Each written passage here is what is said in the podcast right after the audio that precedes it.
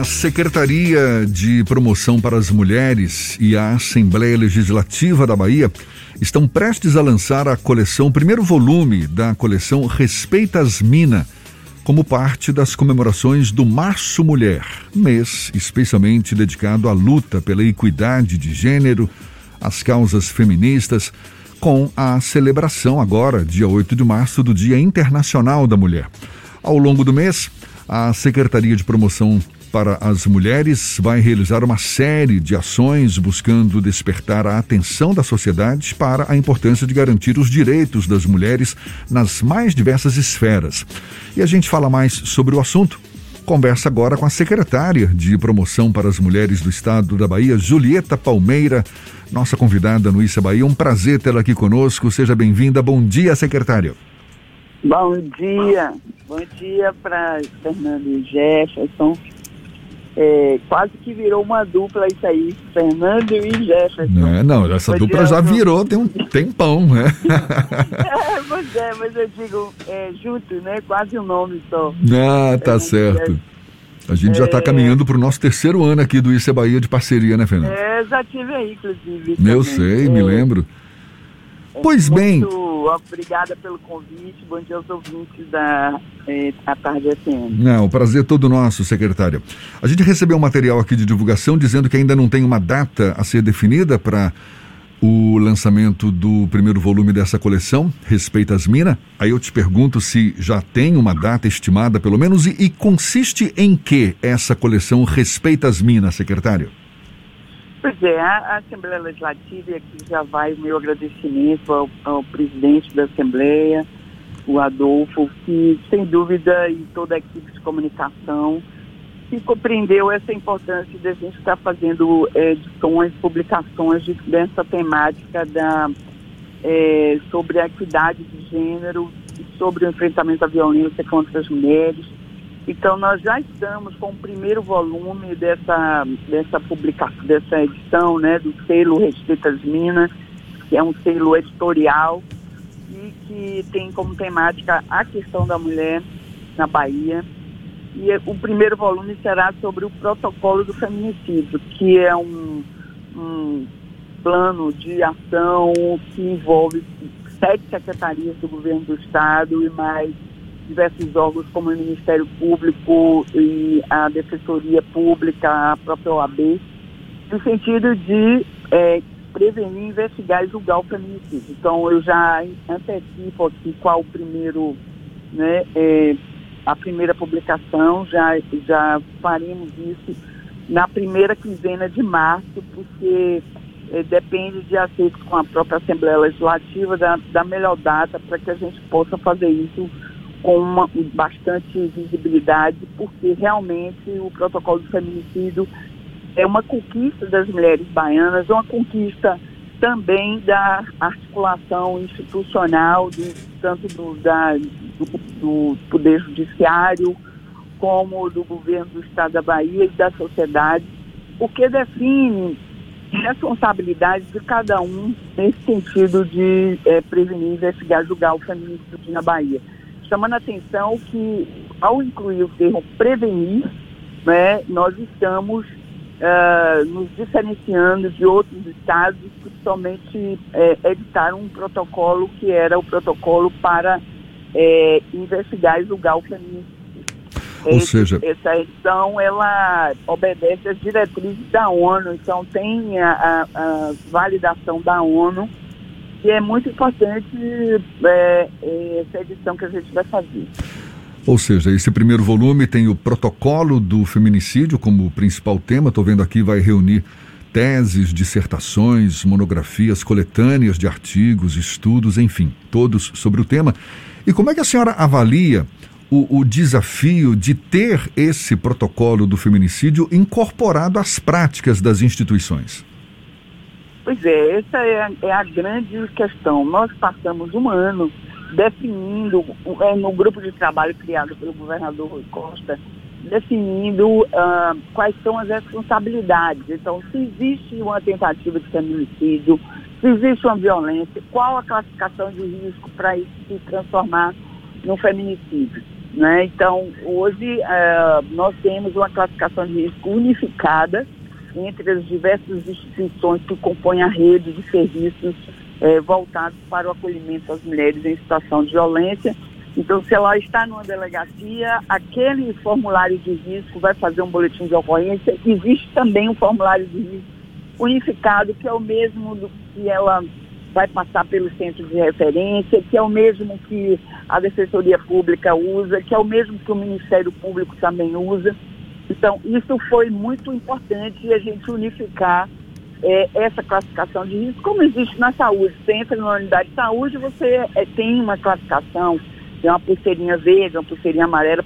Por que isso? Qual é a prática, como você disse? Isso é muito importante porque o juiz, quando chega até lá o inquérito, ele vai observar as classificações de risco que cada profissional, que cada porta de entrada dessa deu para aquele caso. Isso facilita que, por exemplo, ao invés de é, fazer uma medida é, de, de afastamento, a medida protetiva de afastamento, ele possa decretar uma prisão preventiva ou não somente uma medida protetiva é, mas incluir a tornozeleira eletrônica de acordo com a classificação de risco que vários profissionais que estão especializados que atenderam esse caso ao longo desse processo do inquérito é, já vão estar com uma visão.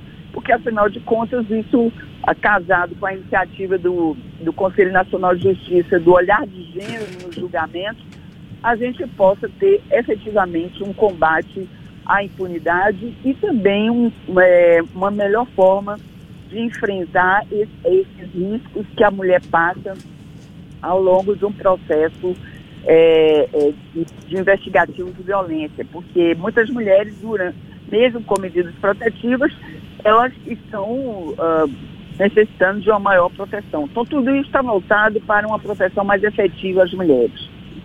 Secretária, o lançamento do primeiro volume está programado agora para março, mas existe a expectativa de outros volumes dessa coleção e o que é que pode vir a aparecer nesses documentos históricos que vão ser editados junto com a Assembleia Legislativa? Pois é, um é esse aí do protocolo do feminicídio, ao contrário, não é um estudo, ele é um pacto de responsabilidades com ações previstas nesse sentido, como eu falei, de prevenir, investigar e julgar o feminicídio. O segundo será sobre as políticas públicas na Bahia, já temos isso. E uh, ao longo do ano existe uma comissão que uh, vai junto da Secretaria de Política para as Mulheres com a própria, com a própria eh, Assembleia Legislativa definindo é, ações, é, definindo publicações. Então, por exemplo, todo o material e a publicidade do Quem Ama Abraça, que é um programa que nós fazemos em parceria com a Secretaria de Educação, anteriormente era fornecido pelo governo federal. Agora nós conseguimos que a própria Assembleia Legislativa fizesse a edição desse material, que é um programa maravilhoso, que discute nas escolas estaduais, com os educadores e com os estudantes, a, a violência de gênero, a violência contra as mulheres. Então, com oficinas e todo o material didático, e a Assembleia Legislativa tem dado a sua contribuição no sentido de é, municiar né, é, o Estado, o governo do Estado, é, para que ele possa exercer é, essa função de sensibilizar e de romper essa cultura machista, misógina que está na raiz né, da violência contra as mulheres.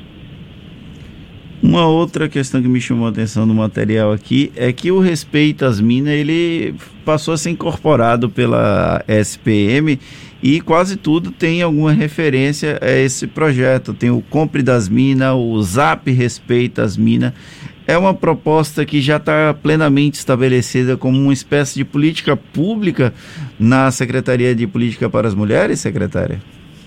Sim. A, o Respeito às Minas começou em 2017, logo que eu assumi a, a Secretaria de Política para as Mulheres. Depois, enquanto campanha contra o assédio durante o Carnaval, tomou um contorno nacional, a partir inclusive de alguns times de futebol, como foi o caso do Bahia, do próprio Atlético Mineiro, do, do Corinthians, E uh, artistas também adotaram essa campanha que surgiu aqui na Bahia.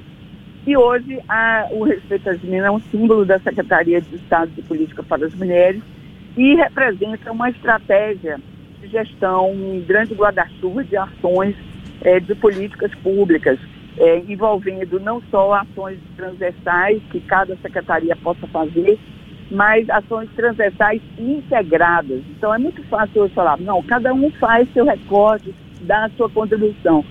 Mas para que essas políticas sejam efetivas realmente, é preciso que elas sejam integradas, que a, a, a gente possa é, monitorar e integrar todas essas ações que o governo do Estado da Bahia faz em relação ao enfrentamento à violência contra as mulheres e é, a autonomia econômica e social das mulheres. Então, o que a Secretaria tem esses dois eixos, de voltados para o enfrentamento à violência e também para a autonomia econômica e social das mulheres, que tem tudo a ver também com o enfrentamento à violência, uma vez que uma mulher que depende financeiramente do marido, sem dúvida, é, tem maior dificuldade de romper essa espiral da violência, que começa às vezes com um tapinha e, e é, chega a ter um, um feminicídio tentado ou um feminicídio consumado. Então, a Secretaria hoje desenvolve essa estratégia de, chamada tecnicamente de estratégia de gestão, mas assim, para o público no geral, é, é um grande guarda-chuva de ações, de uh, implementação de políticas é, que o governo do Estado faz em relação a essa temática da mulher. Recentemente, a gente editou é, um grande. Estamos nos preparando para uma política voltada para as chefas de família que criam seus filhos sozinhas, que é um arranjo produtivo, um arranjo familiar que é uh, previsto na Constituição e pouco abordado em relação às políticas públicas. E aqui na Bahia nós temos 40% das chefas de família são chefas de família que criam seus filhos sozinhas.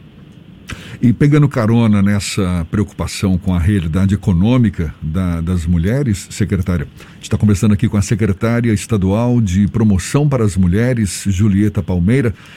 Como parte das comemorações do Março Mulher, esse mês em que vai celebrar o 8 de março, Dia Internacional da Mulher, está prevista também a entrega de equipamentos como casas de farinha móveis. É isso? Para a gente encerrar, secretário, fala um pouquinho sobre essas casas de farinha móveis.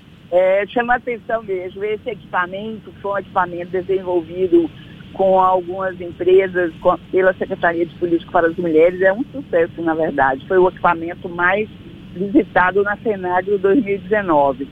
É, são casas de farinha móvel, portanto sustentáveis, porque elas não ficam poluindo o solo né, num, num lugar só, e além de atender a, a diversas é, comunidades. Então, hoje, é, enquanto uh, emendas parlamentares, são equipamentos próprios para serem operados por mulheres, para uh, seus arranjos produtivos, para gerar renda nessas áreas de povoados, etc., e percorre vários povoados. Então, a Casa de Farinha Móvel é capaz de promover, de produzir 500 quilos, meia tonelada de farinha por dia.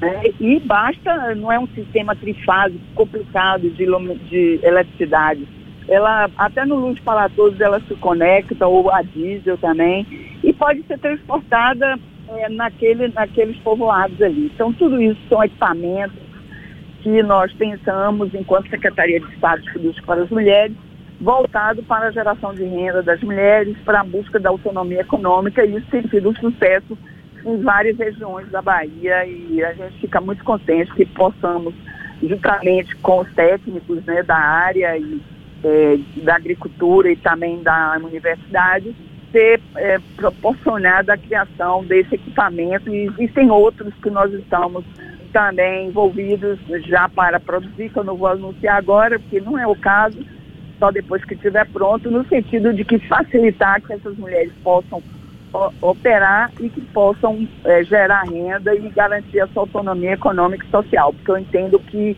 não se trata apenas de dar um valor, mil reais, etc., e achar que isso aí está promovendo a autonomia econômica e social das mulheres. Isso aí não é autonomia econômica, isso aí é uma questão de subsistência imediata. Outra coisa é você ter iniciativas voltadas para que essa mulher possa ter uma geração de renda mais sistemática e que possa garantir a sua autonomia econômica e também social. Maravilha. Obrigada a vocês. Obrigada, Fernando e Jefferson, Jefferson Fernando. Eu brinquei aí no início com isso, mas claro que já é um nome só. Muito obrigada pela oportunidade de falar um pouco sobre o Março Mulher, que é um momento de visibilidade dessa luta nossa pela equidade de gênero, que homens e mulheres devem estar lado a lado, vivendo a vida mais plenamente. A gente que agradece, muito obrigado, secretária, pela atenção dada aos nossos ouvintes. Secretária Julieta Palmeira, que é da Promoção para as Mulheres do Estado da Bahia. É um prazer tê-la sempre aqui conosco. Seja sempre bem-vinda. Até uma próxima. Bom dia, então. Bom dia. Agora são 7h49 na tarde, FM.